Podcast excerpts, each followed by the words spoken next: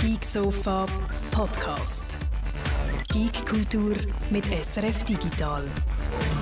Herzlich willkommen auf dem Geeksofa 203. Schön, dass sind ihr alle da. Mein Name ist Martina Gassner und ich möchte euch als allererstes meine äh, sackstarke Boyband, haha, Wortspiel, vorstellen.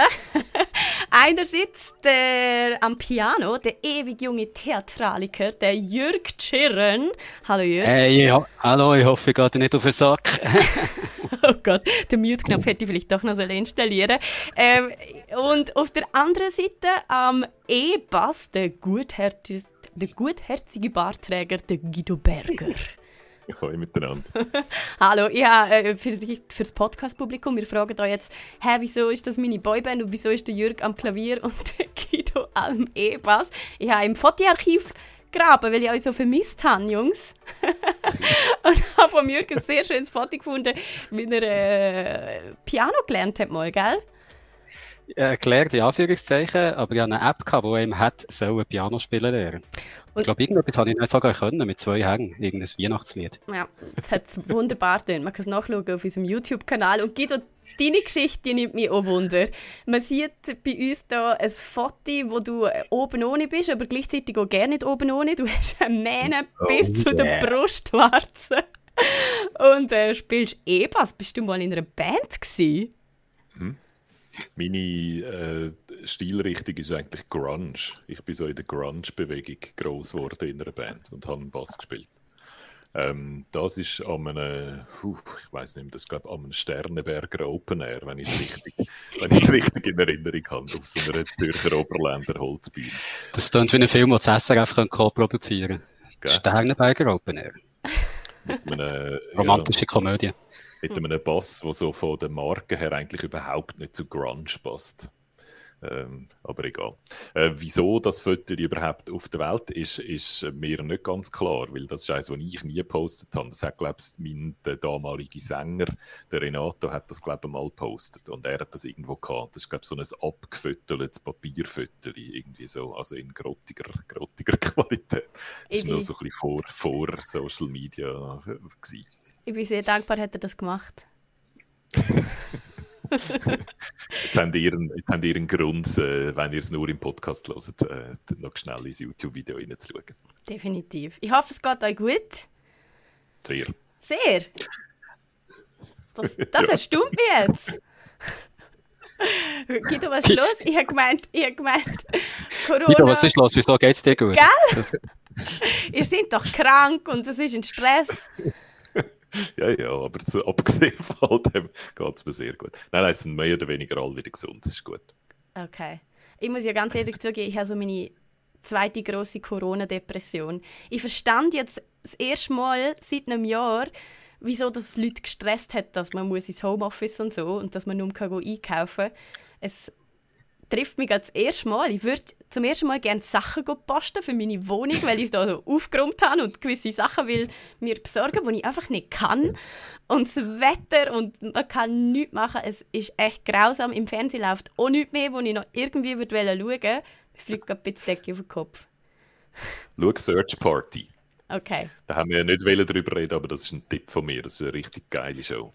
Search Party ich bin endlich am Succession aufholen, wo die zweite Season schon lange vorbei ist und das ist die beste Show.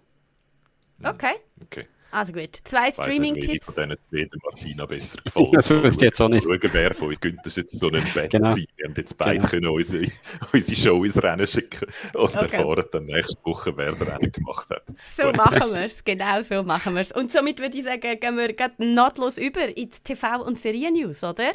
Ähm, da gibt es ja auch etwas Neues, eine Wakanda-Serie auf Disney Plus mit dem Ryan Coogler. Lass mir raten, ein Man-Crush von einem von euch. Vom, vom Ryan Kugler, müssen wir endlich sagen wahrscheinlich. Man sieht ihn eben nur hinter der Kamera. Darum, ich ah. weiß gar nicht genau, wie er aussieht.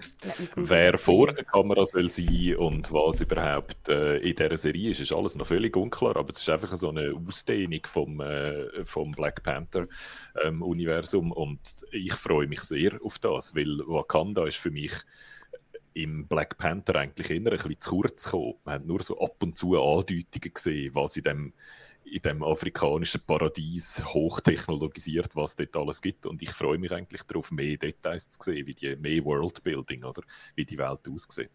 Ähm, ja, wer da drin spielt und so, das weiß man alles noch nicht, ob die, die im Film die wichtigen Figuren sind, ähm, abgesehen natürlich von Chadwick Boseman, äh, weiß man, ob die dabei sind, weiß man auch noch nicht.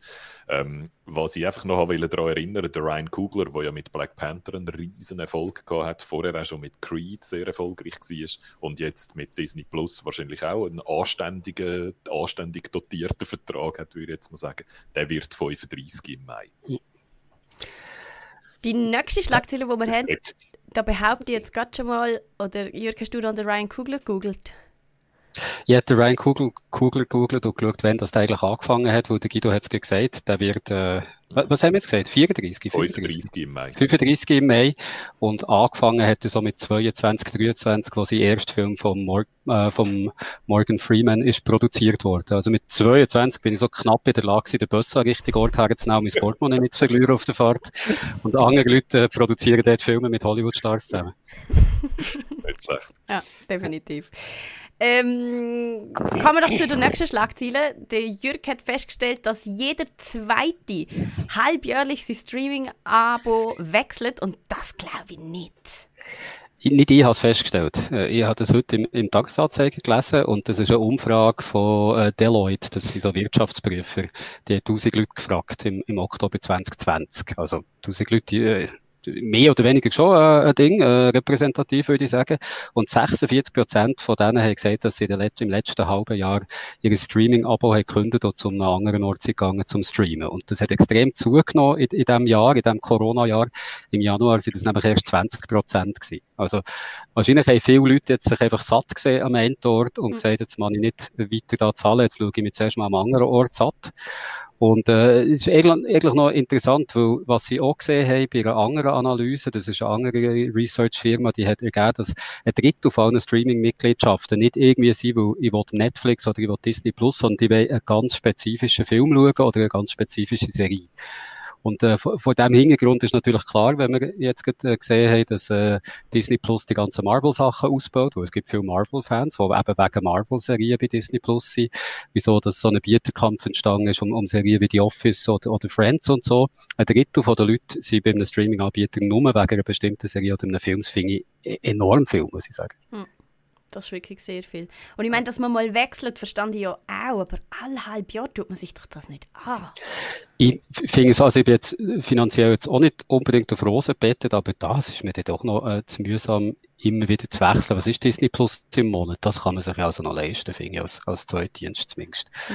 Und Disney macht es natürlich auch gescheit, ist halt im Wochenrhythmus Serien auf, also nicht äh, Binge-Watching wie, wie bei Netflix, wo du eine Serie in einer Woche kannst durchschauen und dann im nächsten Monat nicht mehr zu schauen hast, sondern das ist natürlich auch Teil von dieser Strategie, die Leute halt länger bitte zu behalten, dass sie wissen, okay, wenn ich jetzt kündige, dann sehe ich das in der nächsten Woche nicht mehr. Äh, das liegt sicher an dem.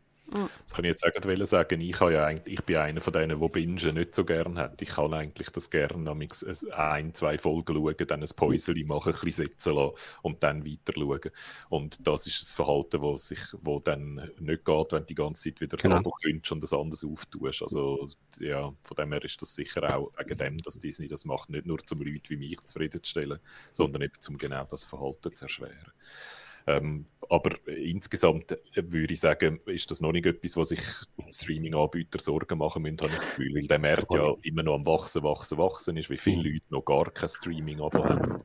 Ähm, darum wäre wär es wahrscheinlich schlau aus ihrer Sicht, so die Wechselverhalten möglichst nicht schwierig zu machen. Mhm. Weil du machst es ja dann all den anderen anderen das Leben schwer. Also das ist wahrscheinlich etwas, was einfach so kulant hinnehmen im Moment, oder? Ich habe das Gefühl, das ist schon ein Anreiz, überhaupt zum Abo zu machen, zu wissen, aha, ich bin ja auch schnell wieder draußen, wenn, genau, oder wenn ich will. Genau. Also sonst kommst du gar nicht erst und latsch ab oder so. Mhm. Die nächste Schlagzeile passt eigentlich super zu dem, oder? Weil genau dort hat man das nämlich gesehen, der doofe Wonder Woman 84 Film, wo wir uns, glaube ich, einig sind, dass der doof ist, der hat sich für HBO Max total ausgezahlt. Die haben äh, ihre äh, Ab Zahl der Abonnenten können verdoppeln, nur wegen diesem Film. Also das kannst du ja sehen, wer, wer das da schaut. Es ist ein bisschen, die Zahl ist ein bisschen äh, interpretierungsbedürftig. Also HBO Max ist ein ganz komisches Angebot eigentlich, weil wenn du in Amerika HBO Abo hast oder äh, ein Abo über die Kabelbetreiber, wo irgendwie bestimmte Sachen drin sind, dann kannst du gratis so ein HBO Max Abo haben. Also musst nicht unbedingt das Abo lösen. Das heißt, wenn Sie jetzt sagen, die Zahl der Abonnenten verdoppelt, heißt das nicht unbedingt die Zahl der zahlenden Abonnenten verdoppelt, sondern viele Leute haben wahrscheinlich wegen Wonder Woman endlich mal das, den mühsamen Prozess gemacht, irgendwie auf einer Webseite ihr, ihr Abo überhaupt freizuschalten, was sie eh hätten äh, zur Verfügung gestellt bekommen. Aber trotzdem finde ich es erstaunlich, dass gerade der Film, der nicht nur mir ein bisschen doof gefunden, ich glaube, ich auch bei den Kritikern schon ziemlich durchgeht, oder man sicher nicht super gut ankommt, dass der so viele Leute gezogen hat. Aber es ist halt einfach auch, äh, es läuft nicht im Kino, es ist kaum ein Superheldenfilm gekommen in diesem Jahr, so die grossen Spektakelfälle, also man stürzt sich eigentlich ein bisschen auf alles, was es noch hat, und von dem kann ich das schon verstehen. HBO Max hat ja gerade erst angefangen, das heißt, die haben noch schnell mal ihre Abonnentenzahl verdoppelt und wie du sagst, das sind mehr so registrierte User eigentlich, oder? Und das ist genau. so die schlechteste, die ungenaueste, die, die größtmögliche aufblasene Zahl, die man kann kommunizieren kann. Genau. Dann ist das auch noch ein bisschen Marketing, was dann noch den Erfolg von dem Film vielleicht auch noch ein bisschen schön redet. Und eben, wie du sagst, erst gerade angefangen im Vergleich zu den anderen Plattformen. Jetzt sind es ein bisschen über 17 Millionen Leute, die HBO Max haben. Äh, Netflix hat 200 Millionen Grenzen durchbrochen. Disney ist auch irgendwie bei der 100 Millionen Grenze umeinander. Ich weiß es nicht genau. Also, die sind natürlich wirklich noch ein bisschen im Vergleich. Gut, und dann habt ihr diese Woche auch noch einen Batman-Podcast, Comedy-Podcast entdeckt. Zufälligerweise soll der auch bei HBO Max äh, kommen, mhm. aber ein Audio-Podcast. Ähm, was mir nicht bewusst war, ist, dass HBO Max auch in die Richtung Audio-Podcasts äh, überlegt und nicht nur Fernseh-, also Videoserien. Ähm, aber ein Batman-Podcast, wo Batman The Audio Adventures heißt. Dass auch die Hinterletzten verstanden haben, dass es ein Hörspiel ist und nicht, nicht eine Fernsehserie. Ähm, aber eben als Comedy, und äh, jetzt musst du mal den Cast anschauen. Der Jeffrey Wright, den wir aus äh, Westworld kennen, wo dort der Bernard äh, spielt, der spielt den Batman, also der macht die Stimme von Batman. Und dann sind dabei unter oh, anderem, ich habe nicht einmal alle aufgeschrieben, Chris Parnell, Seth Meyers, John Leguizamo, Ike Bernholz, Bobby Moynihan, Keenan Thompson, Rosario Dawson, Jason Sudeikis, Alan Tudyk, Paul Shear, Fred Armisen und noch mehr. Also es ist wirklich ein All-Star-Cast, den ich so lange nicht mehr gesehen habe in dieser also, Größenordnung. Also eigentlich die, die ganzen Dinge, Jahrgänge von Saturday Night Live, die ja. zu einer bestimmten Zeit sind, sind alle dabei und noch so ein paar erweiterte. Genau, aber es ist stark Saturday Night Live-lastig und das darf nicht überraschen, weil der, der schreibt, der Dennis McNicholas, das ist so ein langjähriger, altdienter Saturday Night Live-Schreiber. Ähm, von dem her, ja, das wird, glaub's noch gut. Also mindestens so von den, von den Namen, die dort äh, die Stimme machen, das tönt das sehr cool. Der Bobby Moynihan, der ja auch dabei ist, allerdings nicht als Batman, der ich höre ja gerne den Comedy Bang Bang Podcast, wo äh, verschiedene Leute in verschiedene Rollen schlüpfen und der Bobby Moynihan hat dort schon mehrmals den Batman gespielt. Oh. Und, und alles, was er macht, ist mit wahnsinnig tiefer Stimme immer fragen, was der Rico Act ist. Where, what's the Rico Act? der NNO sagt im Chat noch, der Jeffrey Wright spielt doch der Commissioner Gordon im neuen Batman, genau, im Robert Pattinson uh, äh, Batman. Stimmt. Also das ist offenbar jetzt der neue Shit, dass man so verschiedene Rollen aus dem Batman-Universum spielt an verschiedenen Orten und dass das für niemand das Problem ist. was, ich, was ich übrigens gerade erst heute per Zufall, unabhängig von dieser Schlagzeile mhm. gesehen hätte ich gewusst, dass der Batman äh, einen Erzfeind hat, nicht der Joker, sondern einen anderen und der heißt Man-Bat. Wow. Und das ist, das ist ein Mann, der eine Fledermaus ist. Ich hoffe, Man-Bat mit Batman in diesem Podcast irgendwann. klingt alles gut. Ähm, dann haben wir noch eine Korrektur zu vermelden, Martina. Und zwar äh, die Lady Dimitrescu, die große Heldin oder nein, die große äh, ähm, Findin aus dem nächsten Resident Evil, aus Resident Evil Village. Die ist schon um die Welt gegangen. Alle Cosplayer stehen auf die, ich stehe auf die. Und wir haben letzte Woche gesagt, sie sei geschätzt etwa 2,4 Meter hoch und haben dann ausgerechnet, dass das eins etwa anderthalb Kevin Harts wäre. Und das ist jetzt offiziell korrigiert worden. Die 2,4 Meter, die kommen von einer Journalistin von Kotaku, die das geschätzt hat, anhand von mittelalterlichen Türen im Hintergrund und so. Und sie hat sich um einen halben Meter verschätzt. Und mhm. der Resident Village Art Director, der Tomonori Takano, hat jetzt bestätigt, dass sie offiziell 2,9 Meter groß ist.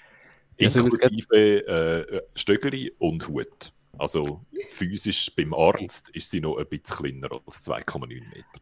Also jetzt auf die Größe von, äh, von diesen drei Metern habe ich es nochmal ausgerechnet. Das ist 1,8 mal der Kevin Hart passt der rein. Und äh, was mich auch sehr interessiert hat, ob sie größer ist als Madame Maxime aus den Harry Potter Filmen oder Büchern. Und das ist sie immer noch nicht. Die ist drei Meter und vier groß. Genau. Maxim ist immer noch ein, zwei Inch äh, größer als die Lady Dimitrescu. Sehr so. gut. Und somit sind wir mit in der Gaming News, wo nebst dieser wichtigen Korrektur auch sonst einiges gegangen ist. Und zwar hat sich äh, die EU-Kommission mal wieder gemeldet mit einem neuen Beschluss. Und zwar, wenn sie bis zum 5. März beschließen, ob jetzt Microsoft wirklich Xenimax, Xenimax darf kaufen oder nicht. Habe ich das richtig verstanden, Guido? Ähm, nicht die EU-Kommission hat sich eingeschaltet, sondern Microsoft hat angefragt bei der EU-Kommission, ob sie den Deal bitte approven können. Ich bin nicht ganz sicher, ob es das mühen oder ob das sozusagen vorauseilender Kursam ist. Äh, das, das ist mir, da, ist, da bin ich mit EU-Regulatorien ähm, äh, zu, wenig, zu wenig vertraut. Aber ja, das ist einfach, das sind halt zwei grosse, die sich zusammenschließen und dann muss man dann halt damit schauen, dass nicht jemand nach, in, im Nachhinein dann kommt und findet, äh, da herrscht jetzt ein Kartell. Oder? Mhm. Und Microsoft das ist ja ein bisschen ein Brandkind, die haben schon ein paar Mal auf die Finger bekommen von, von der EU, wenn sie ein bisschen zu fest Markt dominierend auftreten sind. Und darum haben sie jetzt in dem Fall vielleicht gedacht, wir gehen gescheiter vorher fragen, als dass wir nachher dann müssen, äh, Millionen Buß zahlen Okay, die EU-Kommission kann jetzt entweder Investigationen anstellen oder äh, den Deal clearen oder eben approven. Und gesehen wir vielleicht nochmal eine kurze Randnotiz, das sind die, wo Doom, die Elder Scrolls, Fallout etc. pp. Ähm, mitzuverantworten haben, sage ich jetzt genau. mal Mutterfirma von Bethesda, die Mutterfirma von It Software äh, und so weiter. Und 7,5 Milliarden Dollar ist der Deal wert. Von dem her ist da vielleicht schon gut, wenn, äh, wenn, man, wenn die EU noch schnell die Finger drauf hebt. Wenn ich noch schnell darf sagen, der, im Chat haben der Petrolhead und der Peter Guhl äh, Freude am Manbat und äh, der jetzt muss ich schnell schauen, wie der Petrol hat gesagt, wenn der Man-Bat, der, der Fan von Batman, einen Bat-Suit selber würde tragen, dann wäre der Batman-Bat. Und wenn er dann noch einen Baseballschläger in der Hand hat, wäre das ein Batman-Bat-Bat. Sehr gut. Das, das, ist unser Chat. Die, die und, Geschichte, die schreibt sich von allein. you, der, you bet. Und der NNA hat ausgerechnet, dass Lady Dimitrescu das in sie 1,97 Danny DeVito reinpassen. Und ich frage mich jetzt, warum der auf das kommt, weil ich an, einem anderen Ort in einem Blog habe ich auch noch jemanden gesehen, die Lady Dimitrescu mit Pinguin und spezifisch auch mit dem Danny DeVito Pinguin aus Batman zu vergleichen. Also alle denken ein bisschen die gleiche Richtung. Man muss offenbar immer mit Pinguin und Danny DeVitos vergleichen. genau. okay. Wir haben noch mehr Business News. Mm. Und zwar Gearbox ist gekauft worden oder soll gekauft werden. Ich weiß nicht, ob der Deal schon über, über die Bühne ist. Äh, Gearbox sind ja die Hersteller von Borderlands wo erfolgreich ist. Sie sind die Hersteller von Battleborn, wo wir jetzt gerade gehört haben, dass das nicht erfolgreich ist und abgestellt, Server abgestellt werden, glaube äh, Und gekauft worden ist Gearbox von der Embracer Group. Die sind aus Schweden und die gehören unter anderem THQ Nordic dazu oder Koch Media, wo so in Europa noch ein grosser Distributor ist. Also die Schweden versuchen da so ein an verschiedenen Orten kleinere Buden zusammenzukaufen und etwas Größeres daraus zu machen, wo dann irgendwie auch mit den ganz, ganz Grossen kann konkurrenzieren Und die haben sich den Deal, äh, jetzt müsst ihr mal den Deal hören, der ist nämlich ganz speziell. 363 Millionen Dollar hat das gekostet zahlen sie jetzt sofort Hälfte Hälfte in Cash und in Aktien von deren Embracer Group. Und dann, das ist noch nicht speziell, 363 ist jetzt auch nicht irgendwie äh, völlig außerhalb von allem Denkbaren. Jetzt aber, wenn Gearbox bestimmte Financial Ziele erfüllt innerhalb den nächsten sechs Jahren, dann kommen sie obendrauf nochmal eine Milliarde über. Also die haben jetzt wie, wie Ziel gesetzt, das und das und das müssen wir erreichen und dann gibt es noch eine Milliarde mehr, äh, wenn wir das innerhalb von den nächsten sechs Jahren erreicht haben. Das ist meines Wissens ein Deal, den es sonst an anderen Orten manchmal auch gibt, oder? aber jetzt in der Game-Industrie habe ich das jetzt noch nicht häufig gehört, dass das gemacht wird. Und was ich in dem Zusammenhang noch interessant finde, das tangiert dann natürlich Crunch-Diskussionen wieder, oder? Wenn die, wenn die wissen, hey, wir müssen innerhalb von diesen sechs Jahren so und so viele Sachen verkaufen, dass wir nochmal zusätzliche Milliarden überkommen, dann kann es also sicher sein, dass dann der Druck ein bisschen höher ist, als wenn man es easy einfach nochmal ein halbes Jahr hinten rausschieben kann. Mhm. Und bei Gearbox muss man vielleicht auch noch sagen, bei Borderlands 3 hat es dort sehr viel Unruhe gegeben, weil die äh, so ganz seltsame Bezahlmechanik haben. Die zahlen ihren Leuten sehr wenig, tun sie dann aber am Gewinn beteiligen vom Game, wo die Leute daran arbeiten. Ähm, und da hat es jetzt im Zusammenhang mit Borderlands 3 Streit gegeben innerhalb von der Bude, weil ähm, dort offenbar ein bisschen viel von dem Gewinn an Jeff, an, an, äh, an Randy Pitchfork gegangen ist und ein bisschen wenig an die Entwickler. Jetzt sind verschiedene Entwickler hässig gewesen. Also wenn jetzt noch der Druck oben dazukommt, dass man innerhalb von sechs Jahren bestimmte Ziele muss erfüllen muss, sonst gibt es eine Milliarde weniger, dann äh, ist das wahrscheinlich noch eine schwierige Situation für die Leute, die jetzt dort arbeiten. Mm, kann, natürlich auch, kann natürlich auch eine Herausforderung sein und vielleicht werden die jetzt alle reich, ähm, wenn das fair verteilt wird. Aber also nimmt sicher nicht Druck aus dem Laden. Lustigerweise habe ich in eine von den 1 Milliarde Corona-Talkshows, die zurzeit jeden Tag im Fernsehen laufen, hat ein vorgeschlagen, dass man doch das Modell soll anwenden für die Impfhersteller dass sie einfach noch Millionen und Milliarden oben drauf können, wenn sie es jetzt dann doch liefern, was sie eigentlich versprochen haben, dass sie es liefern. Habe ich sehr absurd gefunden. Das Aber, ist so, wenn ich einen Bonus hat, wenn ich mal zum Arbeiten komme. Ja, voll, genau. so genau so ist es. Aber das scheint ja da bei Gearbox ein anderer Fall zu sein. Bin gespannt, da gibt es sicher äh, dann noch zu berichten darüber. ich gehe jetzt mal davon aus. Auch interessant ist, was Google diese Woche gemacht hat. Und zwar haben die äh, ihre, all ihre, kann man sagen, eigenen Game Studios geschlossen, zwei an der Zahl. Und sie sagen, dass das aber nicht das Ende ist von Stadia, sondern dass sich Stadia jetzt ähm, auf Drittanbieter fokussieren will. Und das finde ich, macht auf der einen Seite total Sinn, auf der anderen Seite finde ich es ein ganz komisches Signal. Als Signal finde ich es wirklich sehr seltsam. Wie wenn du kein Vertrauen in deine eigene Plattform hättest.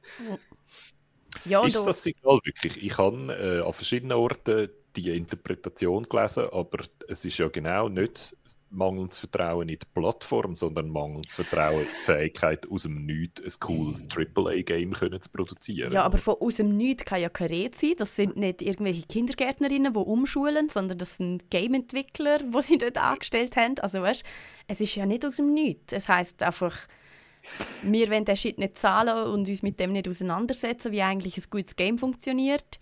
Darum sollen das andere machen. Ja. Okay. Es ist natürlich auch für die Leute her, die jetzt da gewechselt haben. Oder? Ja. Genau. Äh, Google sagt, Kotaku schätzt, dass es etwa 150 Nasen betrifft.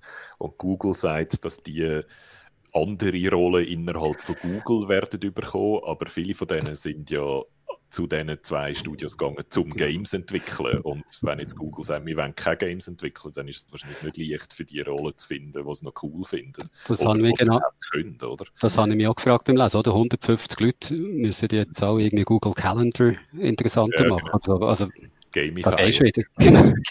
naja, also ich denke, bei Google gibt es natürlich schon potenziell genug interessante Programmierer oh. und Entwicklerjobs für, für so Leute, denke ich.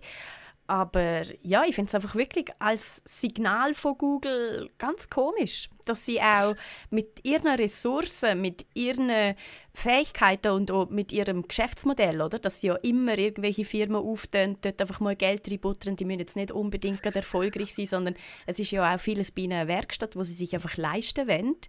Und dass sie ausgerechnet bei einem Dienst, wo sie jetzt selber, wenn die Zukunft groß fahren, so schnell aufgehen, finde ich schon komisch. Ich glaube, was wahrscheinlich die gescheitere Lösung war von Anfang an war, kein eigenes Studio aufbauen, dafür bei anderen Entwicklern Exklusivtitel machen quasi, weil du willst ja so ein bisschen etwas bei Stadia haben, was du nur dort hast. Und das geben sie natürlich auf, wenn sie das eigene Studio oder die eigenen Studios aufgeben oder als ein Publisher zu funktionieren, statt oder so, genau. selber wollen zu produzieren. Genau. Das wäre jetzt auch einfacher gewesen, als, als, als dann gerade noch zwei Studios aufmachen. Vielleicht ein kleines Studio aufmachen und einmal ein bisschen testen zuerst. Mhm. Wären alles auch Alternativen mhm. gewesen. Also es ist sehr Google, oder? Mit den grossen Kehlen anrühren und dann schnell wieder den Stecker ziehen. Das ist etwas, was noch häufig, häufig machen. Oder?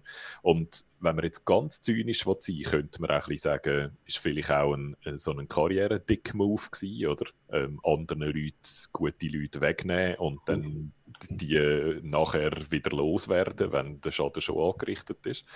Da, in die Richtung wollte ich jetzt mal nicht spekulieren. Äh, die zwei prominenten Namen, dort sind, ist das Signal auch so ein bisschen durchzogen. Der Phil Harrison, der bleibt der wird weiterhin verantwortlich sein für Google Stadia. Der war früher bei PlayStation gewesen. Das ist so in der Game-Industrie ganz ein, ein grosser, ein grosser Name. Der ist schon ewig dabei. Und Jade Raymond, sie ist äh, eine sehr prominente Entwicklerin, die von Ubisoft gekommen ist äh, und wo jetzt eins von diesen Studios äh, geleitet hat und sie geht. Also der eine bleibt der Name, der andere geht der Name. Also von dem her auch dort ein, bisschen ein durchzogenes, durchzogenes Signal. Mhm. 14 Monate, glaube ich, ist es gegangen, also ein bisschen mehr als ein Jahr. Sagen wir das ist nicht, Jahr. Ist, nicht, ist nicht viel Geduld. Nein, überhaupt nicht. Vor allem, was für ein Jahr, oder? Könntest du jetzt ja auch noch äh, vielleicht das ein bisschen in Betracht ziehen, was das für die letzten 14 Monate sind. Aber auch das scheint keine Rolle zu spielen. Also, ja. Google, gell? Der Rosshaus schreibt in den Chat, schaut euch mal den Graveyard von Google ein. Ich nehme der meint all das, was Google schon gekillt hat. Genau. Und das werden hunderte von Firmen jährlich sein wahrscheinlich. Es gibt eine Seite, die das alles aufführt, was Google als ah, für eigene Dienste, Dienst hat. Äh, ich glaube, die heißt sogar Google Graveyard, wenn mich nicht austäuscht. Würde ja. Sinn machen. Der Petrolet schreibt auch noch, Valve macht ja auch kein eigenes Spiel mehr, seit sie Steam haben. Was nicht ganz stimmt, sie haben Half-Life Alyx rausgebracht und eben damit zum Beispiel bewiesen, dass sie zwar nicht jährlich eins raushauen aber dass sie sehr wohl begreifen, wie ein gutes Videospiel aussehen hat und dass sie da auch mehr als nur fähig sind, um da mitmischen. Battlehead macht natürlich einen Witz, weil er auf Half-Life 3 anspricht, aber, äh, ah. anspielt. Aber, ähm, ah, ja, okay, äh, I see. Eis, ein cooles, grosses Game hätte auch gelangt, oder? Man hätte nicht, man hätte nicht gerade zwei Studios und 700 Games müssen sich vornehmen, sondern einfach schön Säuferli an einem grossen schaffen. Haben Sie überhaupt... natürlich angefangen mit guten Games machen und Google nicht, oder? Von dem her, die Erwartungen sind einfach ganz anders, die Ausgangslage ist ganz anders. Haben die Stadia Studios überhaupt etwas geschaffen? Also ist da irgendetwas in der Pipeline gewesen, oder? Haben die sich erst so gesammelt, ein bisschen, als sie gerade wieder worden. die in diesen 14 Monaten gemacht haben. Man hat nie irgendetwas gehört, es ist nie genau. irgendetwas angekündigt worden oder so. Und auch in diesen Artikeln, die ich jetzt gelesen habe, ist nie irgendetwas von Projekt gestanden. Also die sind sich gerade schon so am Einrichten gewesen, haben schon die Sache in die USB-Ports eingesteckt und äh, wollen anfangen und dann hat es fertig. Seit Silicon Valley wissen wir ja, dort, ist ja, dort hat es ja Huli gegeben und Huli ist sehr klar so eine Google-Anspielung gewesen und dort innerhalb von in, in dieser Silicon Valley Comedy-Serie hat es ja den die komische Abteilung gegeben, wo es einfach so Leute angeschickt haben, die einfach auf Gumpiböllen rumgehockt sind und irgendwelche komischen Ideen produziert haben. Und ich stelle es mir eigentlich genau so vor, dass innerhalb von diesen Studios einfach so auf Gumpiböllen rumgehockt sind und, und ein bisschen Pong gespielt haben und, und Table Tennis. Und irgendwann hat man gefunden, so, ihr dürft jetzt nicht mehr kommen morgen. Wahrscheinlich irgendwie so. Ja, nun. Apropos, ihr habt noch, das tönt ja wie Leute, die zügeln obwohl sie noch gerne im Büro sind. Gell, Jungs? Nein. ein Insider-Joke am Rande. Wir müssen auch unser Büro zügeln, obwohl wir ein Jahr lang nicht sind. Aber okay. Ah, ah, und der Jürgen hat noch vom USB-Port geredet. Ich habe äh, vorher festgestellt, ich habe es geschafft, einen USB-Port an meinem PC kaputt zu machen, weil der ist so, man muss den immer blind einstecken. Und man macht das ja, egal ob man blind oder sehend einsteckt, immer falsch. Und ich habe es jetzt so oft falsch eingesteckt, dass man jetzt nur richtig einstecken Das kenne ich, Martina. Haben wir das auch schon geschafft? Das ist schrecklich. Es gibt doch einen Trick, den ich immer wieder vergesse, wie all die Lifehacks, wo man sofort wieder vergisst, aber irgendwie könntest du das verhindern. Den, den hätte ich gerne, falls der jemand kennt, schreibt mir. Und somit sind wir am Ende der Gaming News, wobei wir haben äh, eigentlich auch noch ein paar Schlagzeilen in unsere Themen eingebaut. Und Themen. Themen. Und zwar, wenn wir vergleichen, einen kleinen Vergleich machen, es ist ja gerade so ähm, Zeit der Quartalszahlen eigentlich und das will, wenn wir zum Anlass nehmen, mal darüber zu reden, wie unterschiedlich eigentlich die Modelle sind. Von der PlayStation über die Xbox bis hin zur Switch und dem PC. Switch zum Beispiel, die hat gerade himmelhoch jauchzend ihre Zahlen verkündigt. Sie sind nämlich bei Nintendo jetzt mit der Nintendo Switch die bestverkaufte Konsole aller Zeiten. Haben äh, den Nintendo 3DS geschlagen mit 80 Millionen verkauften Switches und ähm, nicht, nicht die beste von allen Zeiten. Noch nicht? Darf, darf ich schnell Zahlen, Zahlen von der Switch äh, präsentieren? Es werden jetzt ein bisschen viele Zahlen. Das, ist ein bisschen, das oh, soll man eigentlich nicht machen, aber die Zahlen sind einfach alle crazy. Darum finde ich, muss man sie loswerden. Also die Switch, ah, und jetzt kommt gerade bei mir die also in der meiner Gegend ist jetzt gerade der Sirenentest. Das ist ein oh. Test. Ah, bei mir auch. Bei mir auch. Bei mir auch. Äh, nur ein Test haben keine Angst. Ähm, also Switch, äh, passend zu der Switch-Erfolgsmeldungen, 80 Millionen Switches sind verkauft worden mittlerweile. 80 Millionen. Damit haben sie jetzt 3DS überholt. Sie haben ähm, auch schon fast Wii überholt. Die erste Wii, die sehr erfolgreich war, die hat 101 Millionen äh, verkauft und das, das, ist im Moment projected, dass die Switch das bis Ende Jahr schafft. Das hat mich mega überrascht. Ich habe die Zahl auch mal angeschaut, dass sich die Wii so gut verkauft hat. Das war mir nicht bewusst. Gewesen. Ich habe gemeint, die Switch hat die schon ja, lange überholt. Das haben wir dort dann immer immer wiederholt, wiederholt, wiederholt. Weil das ist so eine Konsole gewesen, die sich an alle gerichtet hat. Mhm. Zeitpunkt, wo das viele Konsolen, also wo das mhm. die anderen Konsolen einfach nicht gemacht haben. Da haben die normalen Leute Konsolen gekauft, wie verrückt. Aber was man immer noch, noch ein bisschen mehr vergisst, ist die DS, die erste aufklappbare, tragbare Konsole, oder? Mhm. Die hat sich uh, gut verkauft. Die hat sich 154 Millionen Mal verkauft.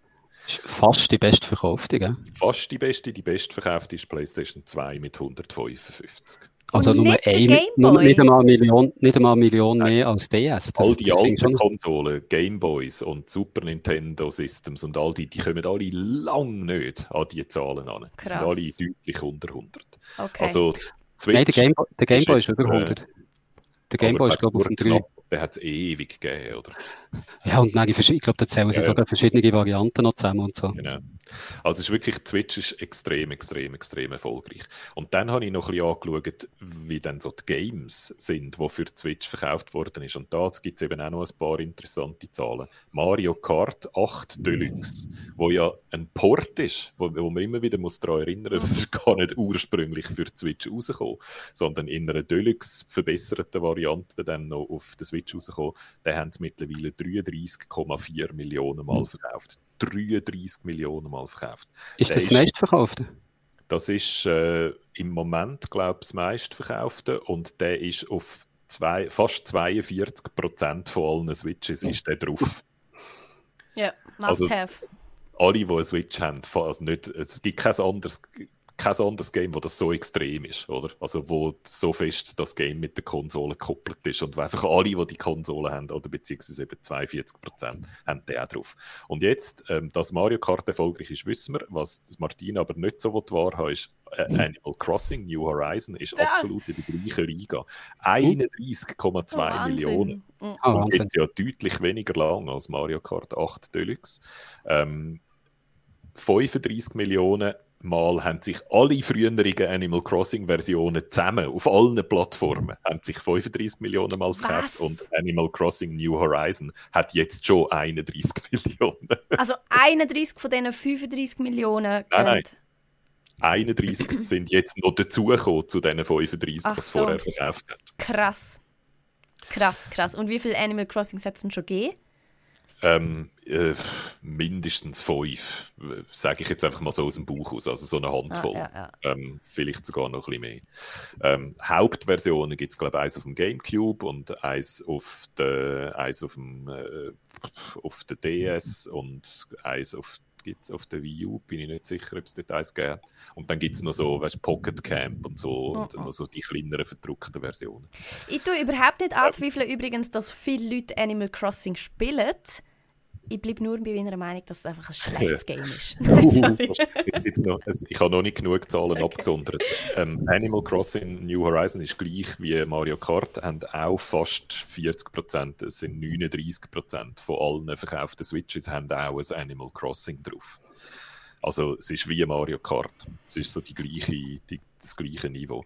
Und dann, wenn man es jetzt noch ein bisschen ausdehnt und auch noch mit anderen ähm, Games vergleicht, schneller verkauft hat sich nur noch GTA 5. Ah, Wahnsinn.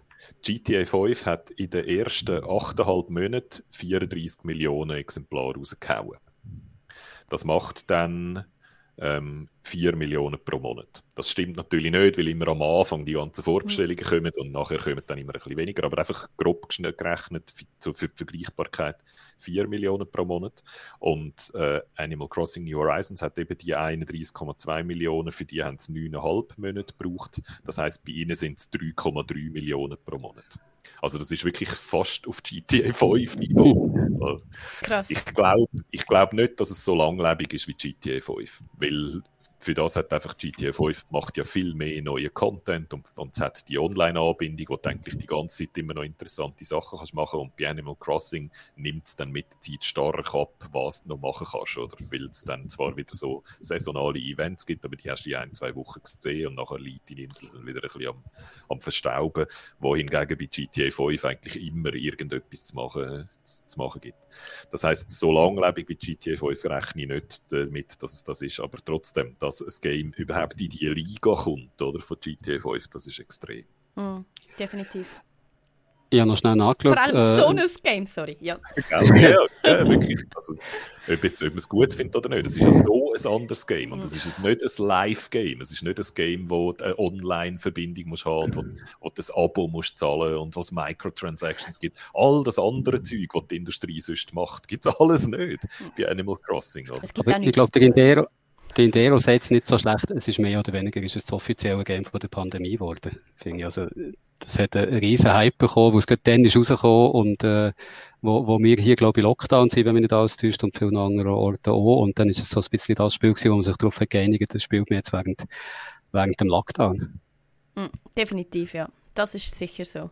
Äh, apropos Sirenentest, jetzt ist die zweite Runde durch. Ich muss das euch schnell fragen. Habt ihr jemals einen echten Sirenenalarm gehört. Ich habe nämlich bis jetzt ein Leben lang Sirenentests gehört und noch nie einen echten. Ja, 1943, Martina, das ist jetzt 80. äh, nein, noch nie. Echt. Ich glaube auch nicht. Ich kann mich nicht erinnern. Okay, gut. Das äh, habe ich einfach schnell wissen. Im Gegenteil, ich komme jetzt so Alert-Meldungen über, dass irgendwo am anderen Ende vom Kanton Aargau ein Haus brennt. hast, hast du die auch bekommen, dass ein Sack Reis ist umgekehrt in China? ja, genau raucht so ein bisschen, man sollte Fenster schliessen. Ja. Gut. Ich, ich habe noch schnell nachgeschaut, wie viel das äh, Zelda Breath of the Wild verkauft hat und es ist 21,4 Millionen, ist auch stattlich, aber ich bin jetzt noch überrascht, dass es so viel weniger als ja. die beiden anderen Top-Spiele, wo es so gefeiert ist worden.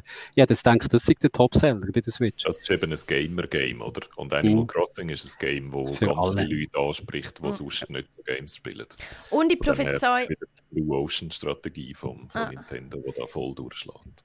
Ich prophezei euch aber hiermit, dass die Langlebigkeit von Animal Crossing vielleicht doch länger ist, als mir das jetzt würdet einschätzen, weil ich komme zumindest auf Social Media und von so Kollegen mit über, dass die sich jetzt alle, ähm, obwohl sie mit Gaming eigentlich nicht so viel am Hut haben, anfangen, den Switch zu besorgen und Spiele besorgen, weil ihnen allen klar wird, dass die Pandemie wahrscheinlich jetzt nochmal ein Jahr geht und dass sie für die zweite Welle jetzt vielleicht doch ein bisschen Entertainment daheim brauchen. Also, was kommt nochmal? Es ist, es ist ja eine neue Switch so äh, gerüchtemäßig für das Jahr geplant, oder?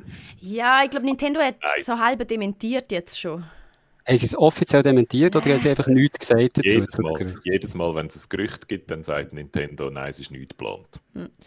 Und dann tun die Leute die präzise Formulierung anschauen, wie es das gesagt mhm. hat. Und wenn genau. sie gesagt haben, nein, es ist garantiert das Jahr gar nichts, auf gar keinen Fall geplant. Mhm. Oder ob sie die Formulierung so gewählt haben, dass man mit ganz viel Goodwill noch drin sich noch offen gelassen haben. Und es ist alles Kaffeesatz lesen. Und ich erinnere einfach nochmal daran, dass DS zum Beispiel sich 154 Millionen Mal verkauft hat.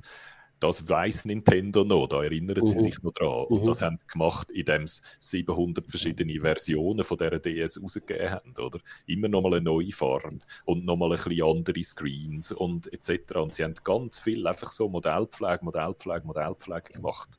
Und das macht einfach viel mehr Sinn. Ah, da habe ich auch noch einen Beweis für die These. Switch Lite, die hat sich nämlich auch super verkauft. Die hat ähm, hat schon mehr als äh, die fast mehr als die Wii U verkauft. Mhm. Also so ein schlechtere Untermodell von der Switch hat mehr verkauft als die ganze Konsolengeneration vorher.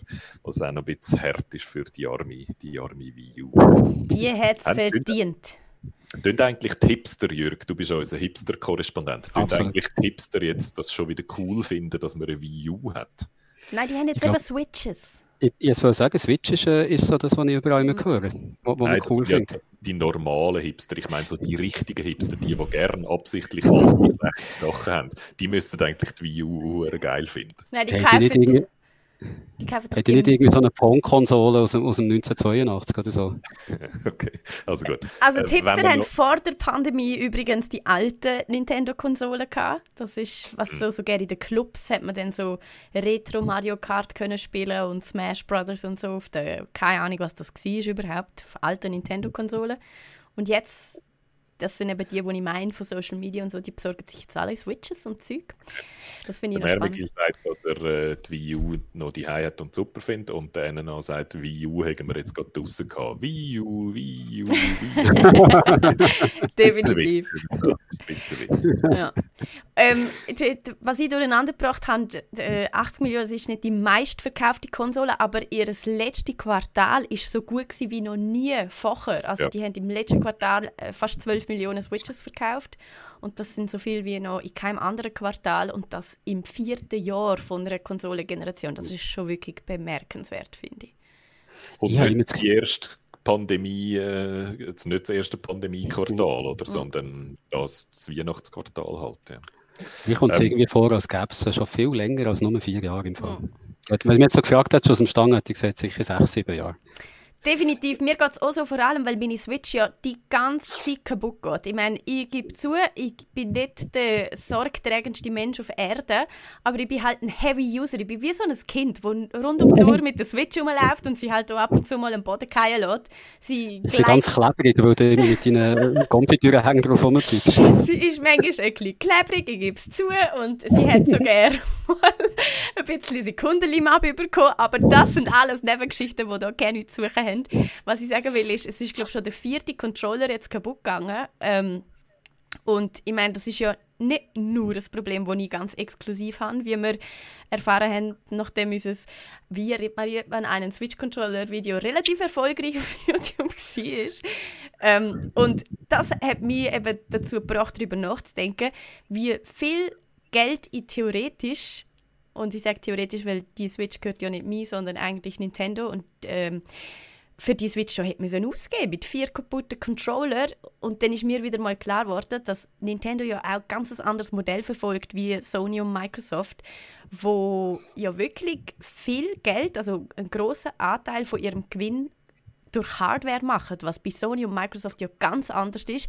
Ich hätte gesehen, vor allem mit der neuen Konsolengeneration, die zahlen wahnsinnig drauf mit ihrer Hardware. Also ähm, auf Digitech haben, haben die Kollegen gerade so eine ein PC baut, was eigentlich so äh, für etwa 500 Stutz, was halt so die neue PlayStation und die neue Xbox zurzeit kostet. Und dann haben sie noch einen gebaut, wo von der Leistung her eigentlich das hat, was sie verbaut haben. Und dort haben sie über 2000 Stutz ausgegeben. Also es, da kann man jetzt noch darüber streiten, ob sie vielleicht noch dort und da hätten können sparen. Aber Fakt ist, und ich glaube, an dem kann man nichts rütteln, Sony und Microsoft zahlen drauf und Nintendo sandt fett ab mit das Hardware. ist schon immer, immer die Strategie von Nintendo und die haben einfach ein anderes Geschäftsmodell und das ist auch der Grund, warum ich, finde, auch das muss man immer wieder denken, wenn man wieder behauptet, das käme Switch Pro, dass sie kann mitheben mit der PlayStation, oder? Das kommt auch aus dem Grund nie, weil das noch nie die Strategie war von Nintendo. Nintendo hat immer absichtlich so die vorgestrigen Prozessoren eingebaut. Eben die langsamen, aber dafür eben auch billigen. Und nicht der neueste Shit, wo man extra noch muss entwickeln so wie das jetzt bei der Xbox Series X und, und bei der PlayStation 5 ist, wo ja AMD dezidiert neue Chip-System entwickelt hat, die nur so in dieser Konsole sind. Der Grund natürlich, dass Digitech das muss 2000 Stutz ausgeben, um das nachzubauen, ist, dass das sie das mit Standardkomponenten machen müssen, oder? Mhm. Und sie ja nicht können das eigenes Board designen und das nachbauen. Also Sony ja. und Microsoft zahlen sicher nicht so viel, oder? Für die, für die Klar, Boards. aber, aber nur aber ja, schon, wenn wir von einer Grafikkarte reden. Ich meine, du kannst genau. ja nur schon sagen, also man lernt den ganzen Viertelfanz rundum weg und nennt einfach nur eine vergleichbare Grafikkarte. Und du kommst nicht mit 500 Stutz durch. Das finde ich übrigens ist auch noch eine These, wo es werden ja immer Gerüchte ich wollte dann nachher noch etwas zu den Sony-Zahlen sagen, weil die haben nämlich auch ein Rekordquartal gemacht, aber etwas schon mal voraus. Ähm, dort gibt es ja immer wieder, die haben sehr viel PlayStation 5 verkauft, aber nicht so viel, wie es glaube hätten können verkaufen. Und dann gibt es immer wieder das Gerücht, machen sie das extra oder nicht, oder? Und abgesehen vom ganzen Marketing-Aspekt, soll das jetzt hilft, das ähm, Image oder nicht, gibt es glaube ich eben auch noch den Aspekt, oder? Die Konsolen, die sie jetzt raushauen, das sind die teuersten für sie. Mhm. Die, die es in einem Jahr oder in zwei oder in drei oder vier Jahren verkaufen, die werden dann stetig billiger für sie. Also, also gegen Ende von der Generation verdient dann, glaube ich, auch Sony und Microsoft ein bisschen etwas an der Hardware. Oder? Aber am Anfang nicht. Und dort sind sie am teuersten für sie. Das heißt, dort haben sie auch am wenigsten Interesse daran, eigentlich viel ja. von denen zu kaufen. Oder? Lustig, dass du das siehst. Ich gebe dir absolut recht, Guido. Ähm, ich habe per Zufall auch noch geschaut, was man denn so für eine PS4 Lite zurzeit ausgeben kann wo man ja durchaus mit einer Switch könnte vergleichen vielleicht. Ähm, und da ist die Switch teurer, also 330 Stutz zahlt man etwa für eine Switch und der PlayStation ist noch gut, PlayStation 4 Lite ist bei gut 300 Stutz. Also de, der Preis wird ja schon auch noch fallen von, den, von dieser Xbox und dem PC, ja. auch wenn ich natürlich vorne, die nicht vorne raus und hinten raus, oder? Ja. Also sowohl in ihrer Herstellung wie auch das, was man dann dafür zahlt, das kommt. Absolut. Ähm, was wir nicht vergessen dürfen, ist, all die grossen Nintendo, Sony und Microsoft verdienen immer auch noch nachher Geld mit den Games, die auf diesen Konsolen rauskommen. Oder? Dass du darfst ein Game machen, für, wo dann auf der Playstation läuft zahlst du etwas an Sony. Also sie kommen dort immer noch einen Teil von, der, von diesen ganzen Games mit über, für, einfach für die Lizenz, dass du das PlayStation-Logo auf dein Ding drucken und darfst die Plattform von Millionen von Millionen von Gamerinnen und Gamern nutzen. Für das musst du einen Teil von deinem Geld abgeben. Oder? Das heißt, Sony, das Geschäftsmodell von Sony und von Microsoft, von der Xbox und von der PlayStation ist eigentlich so ein Tintenstrahldruckermodell. Du verdienst, du zahlst bei der Hardware am Anfang etwas drauf und mit der Zeit weniger, wenn du deine äh, Prozess, deine Fabrikationsprozess verbesserst und verdienst aber nachher eigentlich mit der Tintenpatrone, also in dem Fall mit, dem, mit, äh, mit den Games Geld. Es stimmt nicht ganz der Vergleich, sorry, aber einfach so, es, es kommt dort noch ein Haufen Geld mit Lizenzgebühren dann zusätzlich rein. Also wie sie jetzt bewiesen haben im letzten Quartal, machen sie ganz einen Haufen Geld, oder? Sie machen es einfach nicht mit der Hardware. Und Nintendo ist eben ganz etwas anderes, oder? Nintendo Nintendo ist ursprünglich ihre DNA, das ist ein Spielzeughersteller. Ursprünglich haben die Spielkarten gemacht und Spielzeug, sie verstehen ihr Produkt eigentlich als ein Spielzeug und sie verstehen es als ein voll integriertes Spielzeug. Bei Nintendo ist eigentlich das Hauptgewicht darauf, dass du auf Nintendo Hardware Nintendo Software benutzt. Das heißt, bei ihnen ist das immer eine Mischrechnung, oder? Sie müssen mit der Hardware ein bisschen verdienen und sie müssen mit der Software ein bisschen verdienen und das kommt alles aus dem gleichen Konzern. Während dem bei PlayStation und bei Microsoft schon die auch eigene Games machen, aber die meisten Games, die auf einer PlayStation-Konsole laufen, sind ja Games, die nicht Sony produziert, sondern wo sie einfach über die Lizenzen daran mitverdienen, aber wo andere eigentlich ein Markt für andere offen ist. Und das ist bei Nintendo jetzt seit der Switch, würde ich sagen, ist es anders, oder? Ja. Dort haben sie jetzt viel mehr auch andere Entwickler und unterstützen die stärker. Und Abos? So. Du hast ein Online-Abo seit neuestem, wo genau, du zahlst. Genau. Also das ist aber für Nintendo alles ganz neu. Ja. Das haben sie eigentlich erst mit der Switch jetzt angefangen. Und, aber wenn man dann die Verkaufszahlen anschaut, dann sind Nintendo, Nintendo, Nintendo, Nintendo, Nintendo, Nintendo, Nintendo und dann kommt vielleicht mal noch Electronic Arts oder so in der Verkaufsrangliste. Also völlig anders, als das auf den anderen Konsolen aussieht. Also das Modell ist immer noch so und das hat auch mit dem, darum ist das auch so, dass sie schon mit der Hardware Geld verdienen. Ja. Und dann muss man einfach auch sagen, Nintendo hat sich schon immer ein bisschen an die breiter Masse und die normaleren Leute gerichtet als die Gamerinnen und Gamer. Und äh, für die normalen Leute macht das einfach nicht, spielt das keine Rolle, ob das jetzt Raytracing hat oder nicht und ob das jetzt in 60 oder 30 FPS kommt oder nicht. Wenn es keine Bugs hat und die bewährte Qualität kommt, dann sind die Leute schon zufrieden, oder? Und ob das jetzt, wie, weißt, wie, wie hoch die Grafikpower ist, spielt, glaube ich, für eine durchschnittliche Nintendo-Kundin einfach nicht so eine Rolle, wie es für eine durchschnittliche Playstation-Kundin eine Rolle spielt. Absolut. Und dementsprechend wäre das auch wie eine Perle vor Zoe, oder? Wenn sie jetzt äh, 700 Konsolen, Franken-Konsolen anbieten würden, die dann ein bisschen besser aussieht als die bestehende Switch. Und nur die Leute verwirrt das Ömeri Hugentobler weiss dann nicht mehr, welche sie soll posten soll. Nintendo gibt lieber Karton für weitere 100 Stutz raus, wo sich dann Frau Hugentobler noch dazu kaufen genau. ähm, sie dann denkt, hm, da kann der Seppli spielen mit dem und äh, das verstehe ich, oder? Äh. Aber der Unterschied zwischen 30 und 60 FPS und mit oder ohne Raytracing oder mit oder ohne DLSS, das versteht sie alles nicht. Das kann man im Marketing ihr auch nicht erklären. Mhm. Das ist wahrscheinlich so. Ähm, was ich auch noch spannend finde, ist der, von wegen, wenn man, wenn man da, weil du vorher gesagt hast, das, wo die Konsole einbauen, ist ja extra für dich designt. Das merkst du eben auch, wenn du mal einen PC zusammengebaut hast. Ähm, dass zum Beispiel die, die Xbox, die da bei mir steht, die hörst du nicht. Und in meinem PC habe ich die teuersten Huren Lüfter verbaut, die riesig sind. Die würden niemals in die Hure Xbox reinpassen. Und der macht ständig Lärm. Also ich habe das Gefühl, ich könnte auch noch fünf Lüfter einbauen. Man, man hört einfach am PC. Und also, die haben das auch noch sau clever verbaut. Also das ist Design auch noch irgendwo durch wo, wo dort in der Konsole verbaut ist. Und darum sicher nicht unbedingt günstig. Guido, willst du noch die Sony Quartalszahlen präsentieren, wenn du schon da der Zahlenkorrespondent bist? Ja.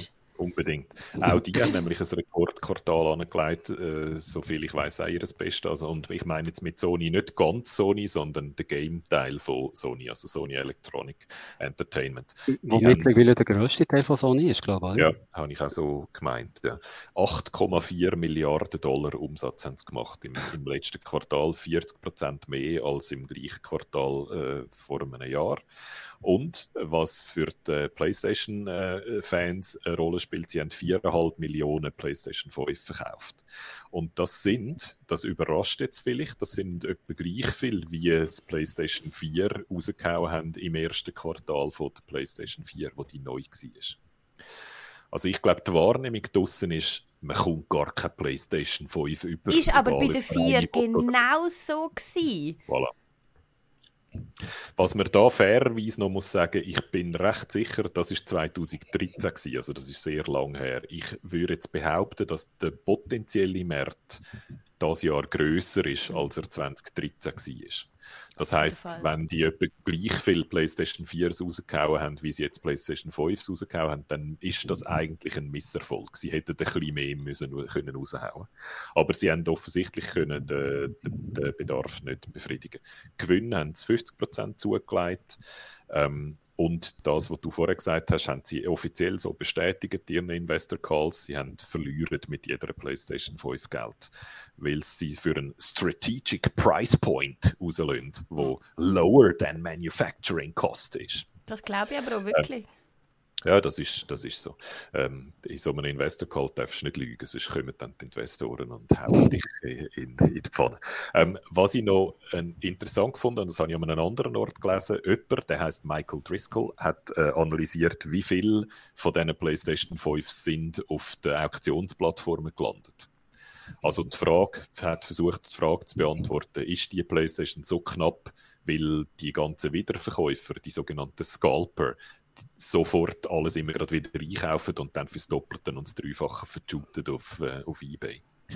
Ähm, da kann man ja so ein bisschen den Eindruck bekommen, es hat zum Teil so Anekdoten gegeben, oder, wo ein Laden wieder ein bisschen äh, äh ein paar Konsolen gehabt zum Verkaufen und wo die sofort von Wiederverkäufern aufgekauft wurden, sagen.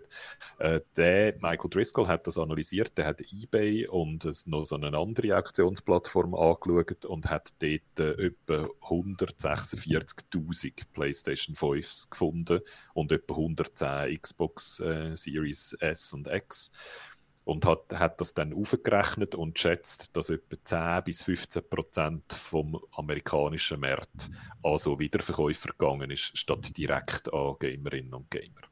Mhm.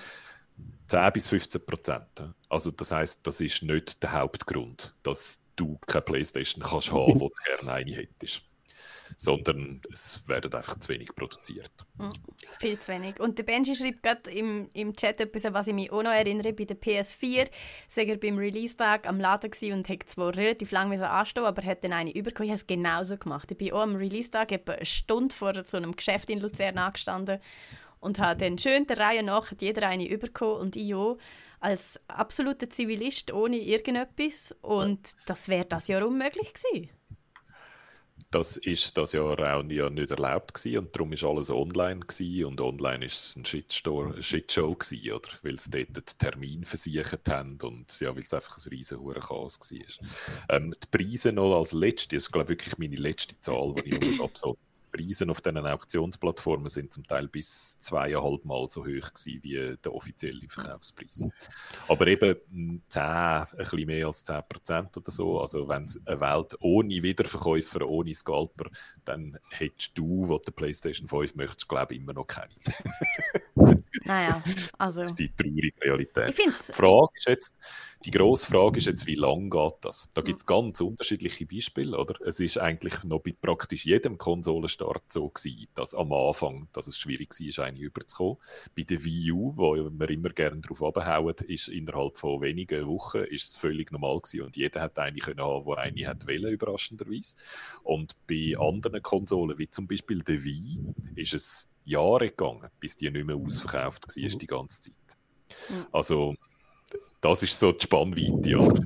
Die paar Wochen, die haben wir schon, die sind schon ist noch nicht normalisiert. Und jetzt ist wirklich die Frage, geht es Jahre, bis Sony das im Griff hat und genug produziert, dass alle, die eine wollen, eine können haben oder geht es noch ein paar Monate? Das der, wissen wir einfach nicht. Unser, unser brillanter Chat hat das vorher schön zusammengefasst mit der Frage, was ist zuerst für beide? Pandemie oder die Knappheit von der PlayStation 5? Das ist eine schöne Frage. Das Rennen bleibt spannend. Es können beides noch Jahre dauern. Ich, ich habe noch schnell, um noch ein paar Zahlen hinzuzufügen, aus Interesse schnell nachgeschaut, wie das Game jetzt eigentlich gesamt, äh, in, in der gesamten Firma Sony steht, ob das wirklich das Größte ist. Und es ist mittlerweile mit Abstand das Größte.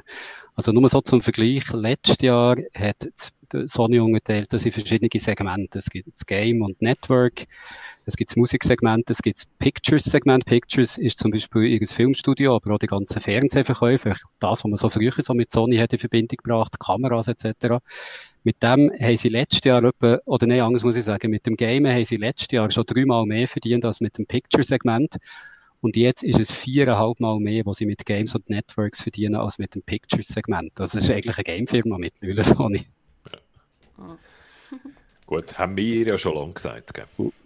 Sowieso. Ähm, der Mnetti sagt noch, wieso zahlt man eigentlich den zweieinhalbfachen Preis für eine PS5? Wieso kann man nicht warten? Finde ich auch noch einen guten Punkt. Man kann, finde ich, bei dieser Konsolengeneration sehr gut warten, weil der NNA hat vorher im Chat auch noch geschrieben, dass, man, dass ich meine Xbox nie höre, weil ich sie nie angestellt habe. Als mein Xbox-Freund weiß er das natürlich, wie oft ich online bin. Und das stimmt. Ich habe wirklich, also ich habe Immortal Phoenix Rising drauf gespielt und seither nichts mehr, weil, also ich habe mit denen noch irgendwie zwei Wochen entlang durch einen Game Pass gespielt, aber seither ist sie nie mitgelaufen, weil es gibt einfach nichts, was zur Zeit rauskommt. Das macht mich eben auch ein bisschen wahnsinnig in dieser Pandemie. Ähm, das sagen wir euch, aber da, da muss ich, sagen, muss ich nochmal darauf bestehen, dass wir das korrekt machen. Wir sagen uns das, euch das bei jeder neuen Generation wartet noch mit Posten, weil es ist einfach immer so am Anfang von einer Generation, dass es noch wenig Content gibt. Mhm. Und ja, es ist in dieser Generation wahrscheinlich noch eins schlimmer wegen der, wegen der Pandemie. Wenn wir über so eins von diesen Games reden, ja. wo jetzt schon draußen ist auf der PlayStation Letzte 5. Frage vielleicht noch. Es nimmt mich wunder, wie euer Gaming-Verhalten denn so ist. Also wie jetzt, wo man eher viel Zeit hat zum Gamen, äh, merke ich eben, PlayStation und Xbox ist, fängt nur Staub bei mir daheim mehr oder weniger, egal welche Generation. Dafür läuft meine Switch heiß. Auf der finde ich irgendwie immer etwas zum Spielen und, und ansonsten bin ich auf dem PC unterwegs.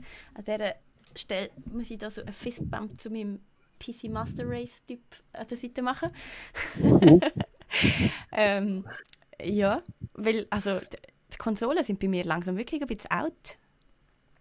Bei mir ist äh, immer eigentlich äh, die Konsole, die PlayStation 5 oder die Switch, je nachdem, welches Game das ich gerade am, am Spielen bin, äh, am meisten im Betrieb. Ich könnte jetzt glaube nicht sagen, ja, wahrscheinlich gönnt im letzten Jahr Animal Crossing. Darum würde ich sagen, ist da die wahrscheinlich am meisten gelaufen, die Switch.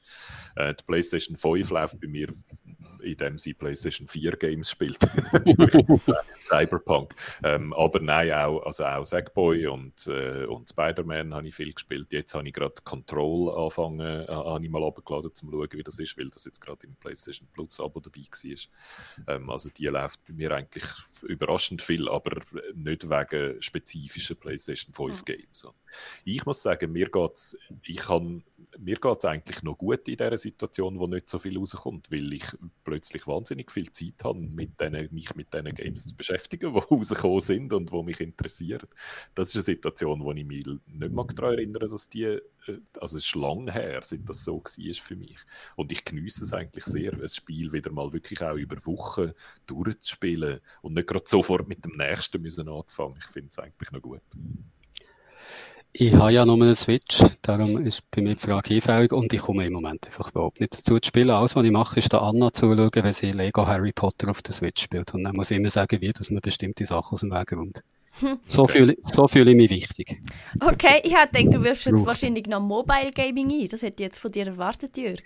Mobile Gaming mache ich gar nicht. Machst du gerne nicht? Das ist unseriös, finde ich. Okay, gut. Das möchte ich so unterschreiben und wir gehen weiter zum nächsten Thema. ähm, Guido, du hast äh, Sackboy, A Big Adventure gespielt und es hat mir wahnsinnig gute Laune gemacht. Eines von meinen wenigen Wochen-Highlights diese Woche war dir beim Let's Play zuzuschauen, weil das Spiel so wahnsinnig gute Musik hat. Das ist richtig, richtig cool. Ja. Es hat so das erste Mal aufgefallen im Game ist mir das, wo, wo der, wo der Uptown-Funk kommt von Bruno Mars, wo der, der ganze Level ist eigentlich nur dazu da, dass der Uptown-Funk cool ist. So, weil es hat eigentlich alles im Level bewegt sich im Takt, oder? Sing Halleluja. Und dann kommt im Hintergrund noch ein Kartonfigürchen führen, das Halleluja macht. Und, und alles immer so schön im Uptown-Funk sich bewegen. Richtig lustig. Könntest du es nochmal machen, Guido? Uptown-Funk.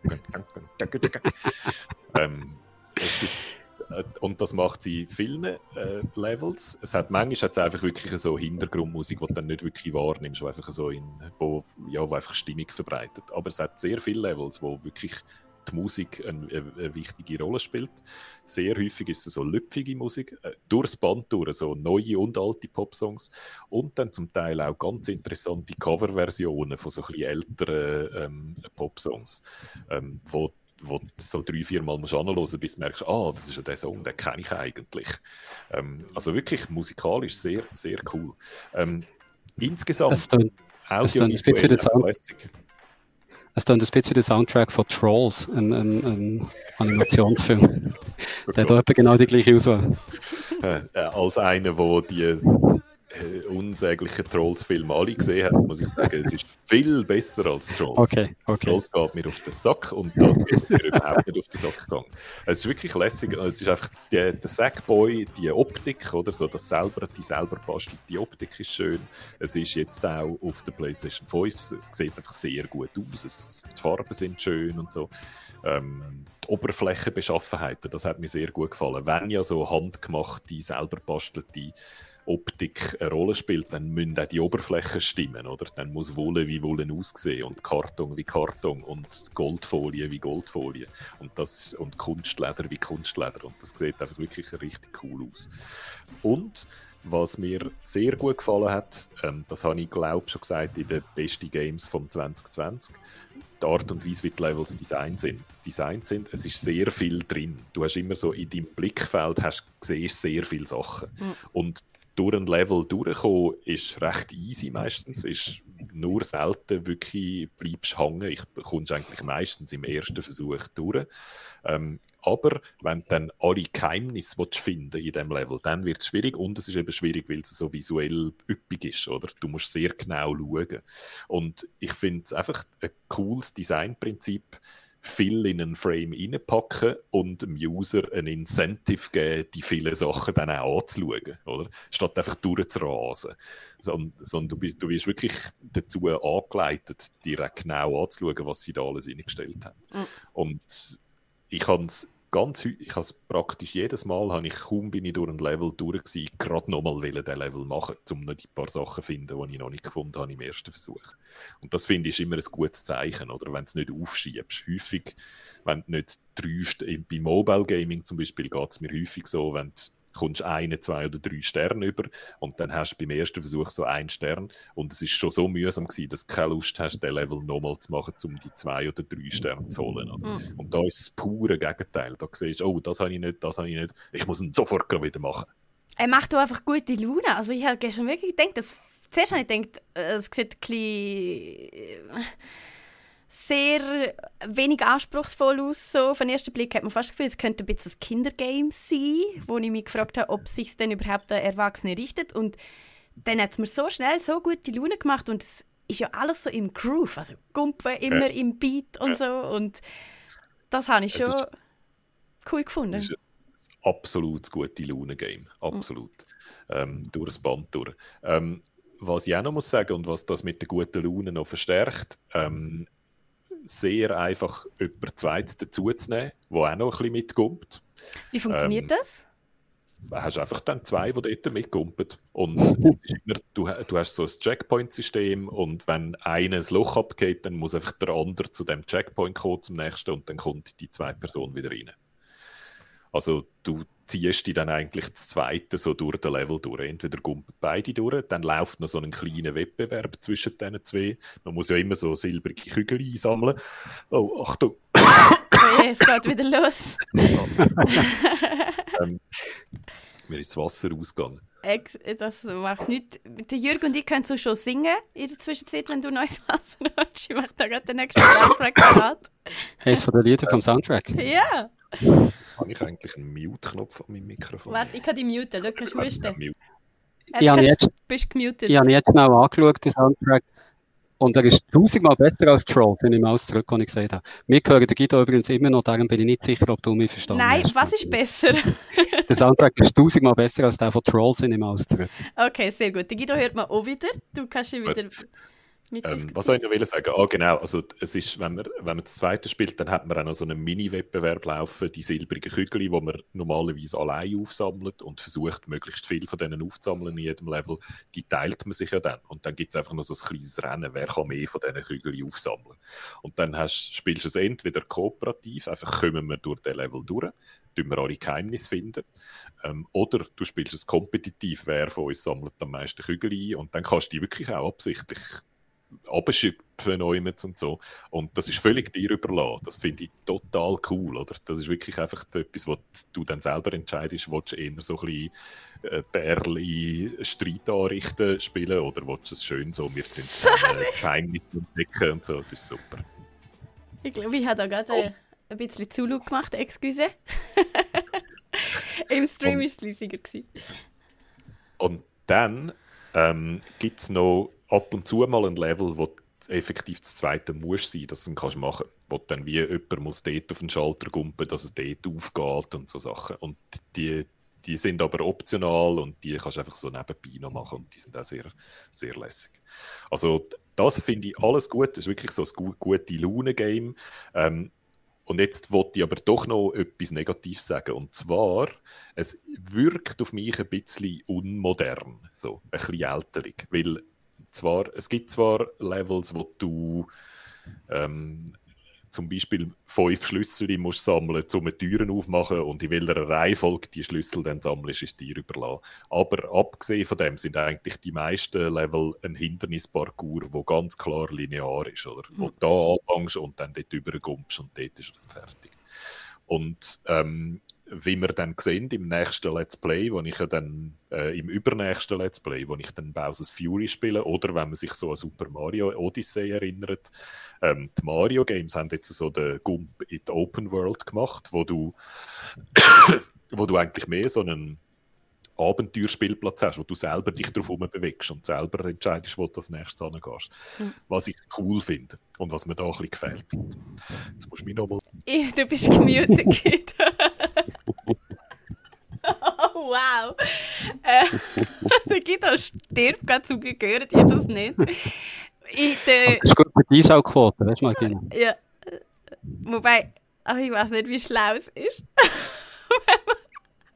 live im Stream sterben ist, glaube ich, nicht die beste Idee, obwohl unsere Quote wäre wahrscheinlich gut darauf gegangen. Aber das wenn man nicht, Guido, das wenn man nicht. Der Xoron schreibt im Chat, läuft die Musik über die Musiklizenzen vom Radio SRF. Das habe ich mich auch gefragt, wo du eben gespielt hast am Montag dass du nicht äh, das alles hast müssen muten oder ausschalten. Es gibt ja jetzt seit neuestem oft so Streamer-License-Mode, wo dann eben keine Musik mehr drin ist du hast alles drin und dieses Video ist nicht gestrikt worden. Darum habe ich gedacht, darf ich da Musik einbinden? Wir haben, ähm, grundsätzlich haben wir Lizenzen, ähm, aber die rechtliche Frage ist wahnsinnig kompliziert und es hat häufig mehr damit zu tun, ob, ob jemand Streit sucht oder nicht. Mhm. Das ist eigentlich meistens der Faktor und nicht, ob jemand theoretisch das Recht hat oder nicht. Wir haben das Recht, aber es ist abhängig von der einzelnen ähm, Publisher. Und es ist abhängig von den Rechtsabteilungen von diesen einzelnen Publisher, ob es schwierig tun oder nicht. Von dem her, man kann es nicht allgemein beantworten. Und die, ähm, zum Beispiel das, was Cyberpunk gemacht hat, tun, tun, ein Knöpfchen bieten als Option, dass lizenzierte Musik nicht abgespielt wird für die Streamer. Das ist eigentlich mehr, um die kleinen Streamer zu schützen, oder? Weil die kleinen Streamer haben dann eben nicht die Rechtsabteilungen, um sich wehren gegen einen Takedown. Und, äh, aber unsere Rechtsabteilung sagt immer, es hängt viel mehr davon ab, ob jemand dir Böses will, als äh, was du machst. mm. das ähm, von dem her gehen wir da jetzt einfach mal, drücken wir da die Daumen, dass da uns niemand etwas Böses will. So mm. kann man es formulieren. Ja, also, aber äh, abgesehen von diesen strukturellen Fragen, wo ich einfach finde, da hat es ein so eine sanfte Modernisierung noch vertreibt. Also, die hätte ich noch gefunden. So ein bisschen Abgesehen mehr Odyssee. Ja, eine bisschen freiere Struktur oder ein bisschen weniger linear. Das hätte ich noch cool gefunden.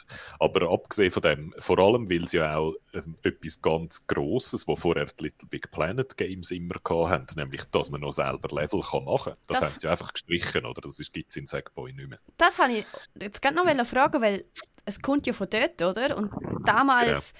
vor allem wenn man daran denkt, wenn das war, dort hast du ja Online-Levels austauscht und so. Ich habe es auf meiner PS Vita damals gemacht. Die hat Internet gehabt, aber das hat mir so...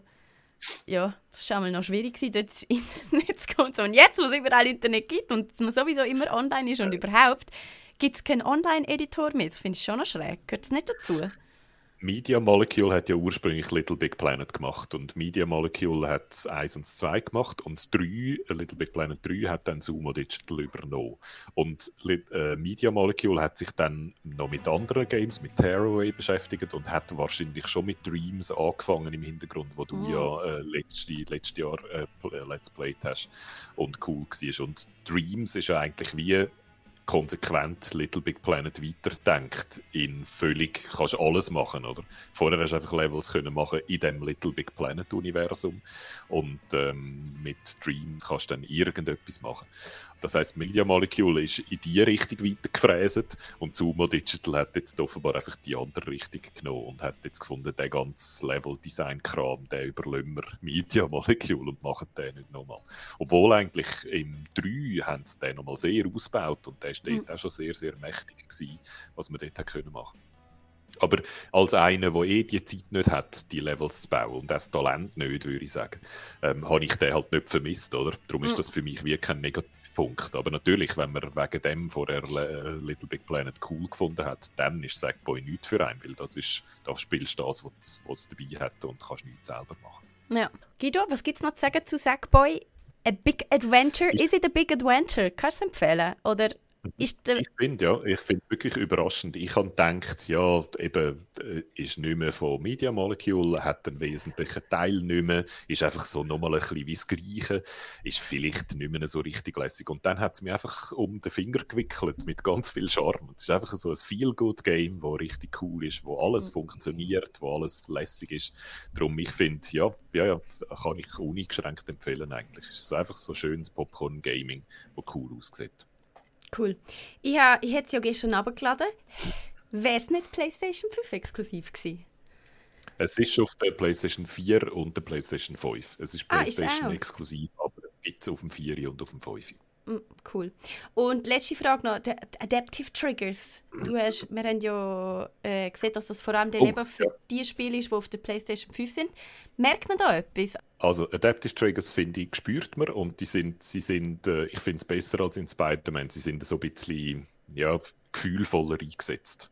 Und äh, wenn du zum Beispiel mit einem Grappling-Hook Hook etwas packst und zu dir ziehst, fühlt sich das im Trigger ein bisschen anders an, als wenn du dich an einer, so einer Schwammoberfläche packst, wo du dann aufgezogen wirst oder so. Und das ist auf dem gleichen Knopf, aber ähm, fühlt sich ein bisschen anders an. Und warte mal, stimmt das, was ich sage? Ist das auf dem gleichen Knopf? Jetzt bin ich gerade unsicher. Es könnte sein, dass es nicht auf dem gleichen Knopf ist. Aber dem, es ist nicht wahnsinnig stark. Es ist, ich glaube, ich warte noch auf das Spiel, was wirklich sehr stark ist. Und ich glaube, es muss ein Rennen oder ein Schiessspiel sein. Erst dort spürst du es wahrscheinlich richtig, richtig gut. So bei einem Jump-and-Run-Spiel oder auch bei so einem Action-Adventure wie bei Spider-Man finde ich eigentlich, wie der Controller rumblet, viel wichtiger, als wie der Trigger ist. Und das Rumbling ist sehr, sehr cool. Also das ist ein großer Unterschied im Vergleich zum alten Controller, wo du sofort spürst. Das ist einfach viel feiner und intelligenter und äh, unterschiedlicher äh, vibriert, je nachdem, was auf dem Bildschirm passiert. Mhm. Und das machen beide Games schon recht cool. Also ja, ich finde den immer noch, ich habe den richtig gern, den neuen Controller, der ist super. Ich glaube übrigens, im Stream gibt es immer wieder Aussetzer. Ich glaube auch. Ich würde sagen, wir jetzt abmoderieren. Oder? Guido, willst du noch etwas hinzufügen zu Sackboy? Nein, zu Sackboy habe ich alles gesagt. Die Frage ist jetzt, was wir mit Paw Patrol machen. Machen wir Das das in dem Fall nächste besprechen wir nächste Woche, würde ich sagen. Wir haben eh schon wieder so viel überzogen ähm, und meine Internetleitung, die äh, ist nicht ganz so freundlich zu mir, wie sie eigentlich könnte. Der Chat vermutet gerade, ob das Drache ist von Google, weil ich schlecht über Stadia geredet habe, oder ob es vielleicht ein Copyright-Strike ist, weil wir Sackboy-Musik sp- abgespielt haben. Es könnte vieles sein. Wir gehen natürlich auf die, auf die Suche nach den Wurzeln von dem Problem. Ähm, während der Bambusleitung, Jan. Jetzt ich muss ich mich jetzt glaub, auch gerade schnell ver verabschieden, weil bei mir jetzt auch durchgelüht und Okay, jemand warte, dann nicht sagen wir Also jetzt falls du alle am zusammen- Abmoderieren bist, winket. Wir sagen Tschüss! tschüss. Ade.